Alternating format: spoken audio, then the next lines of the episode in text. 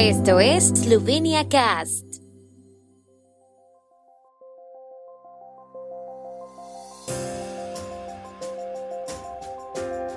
Noticias.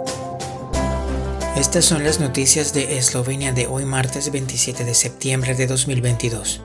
Electro Ljubljana construye y renueva intensamente subestaciones transformadoras de distribución. Primer ministro esloveno. El reequilibrio es un buen punto de partida para afrontar la crisis energética. Presidente Pajor y canciller Fayón lanzan oficialmente la campaña de Eslovenia para el Consejo de Seguridad de la ONU. 95 aniversario de la organización antifascista Tiger se conmemorará en Nueva Gorica. Electroliubliana está construyendo capacidades adicionales y renovando las instalaciones obsoletas existentes para garantizar el suministro ininterrumpido de energía a sus clientes. En la capital eslovena se ha instalado una nueva subestación transformadora de distribución en el sótano del edificio residencial y comercial Situla. Se está renovando la subestación centro y se está construyendo una nueva en la zona del nuevo centro de pasajeros. También se están realizando inversiones en otros lugares del país. En Dolenska, la red se ha reforzado con dos subestaciones transformadoras de distribución, Dobrushka Vas e Ivanchna Gorica. Para cubrir el crecimiento del consumo de Kamnik, se renovó la subestación de Kamnik y en Terbolie se ha completado la primera fase de construcción de la nueva subestación de Bodenska. La propuesta de reequilibrio de los presupuestos del Estado de este año, que se examina hoy en la Asamblea Nacional, es un buen punto de partida para el final de este año y para que Eslovenia supere la crisis energética con los menores arañazos posibles, según la opinión del primer ministro esloveno Robert Golob.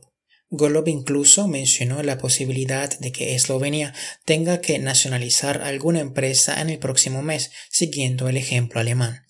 No se trata de socialismo o comunismo, sino de resolver la crisis energética y garantizar un suministro estable de energía, dijo el mandatario esloveno. El déficit de poco más de 2.000 millones de euros previsto por el reequilibrio es, según Golob, un buen resultado dada la situación actual. El presidente de Eslovenia Borut Pajor y la ministra de Asuntos Exteriores Tania Fayon lanzaron ayer oficialmente la campaña de Eslovenia para la elección al Consejo de Seguridad de la ONU para el periodo 2024-2025 en una recepción en Nueva York. La recepción fue organizada por el embajador ante la ONU Bostian Maloverg, que lleva un año dirigiendo la campaña de Eslovenia. Fayón presentó a Eslovenia como un país pequeño pero ambicioso con una gran experiencia histórica que puede ayudar a navegar por la ONU en tiempos difíciles. Pajor, por su parte, subrayó el compromiso de Eslovenia con el multilateralismo, mencionando la participación de Eslovenia en las misiones de mantenimiento de la paz de la ONU y su compromiso con el fomento del entendimiento entre países. Para ser elegida al Consejo de Seguridad de las Naciones Unidas, Eslovenia necesita al menos 129 votos de los 193 miembros de la ONU, siendo Bielorrusia su único oponente en el grupo de Europa del Este. El 95 aniversario de la fundación de la organización secreta antifascista Tiger se conmemorará hoy con una celebración festiva en el Teatro de Nova Gorica.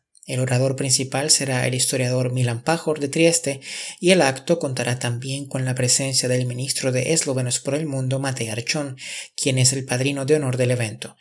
Debido a las limitaciones de espacio, el acto está abierto únicamente a los invitados. La organización Tiger se fundó en 1927 en Nanos, donde seis chicos de la región de Primorska se reunieron y decidieron resistir a los fascistas de varias maneras. Una de ellas fue la lucha por la lengua eslovena. El tiempo en Eslovenia. El tiempo con información de la ARSO, Agencia de la República de Eslovenia del Medio Ambiente. La tarde estará principalmente nublada con lluvias frecuentes, con tormentas aisladas. Las temperaturas máximas serán de 11 a 18 grados y de hasta 22 grados centígrados en la costa adriática.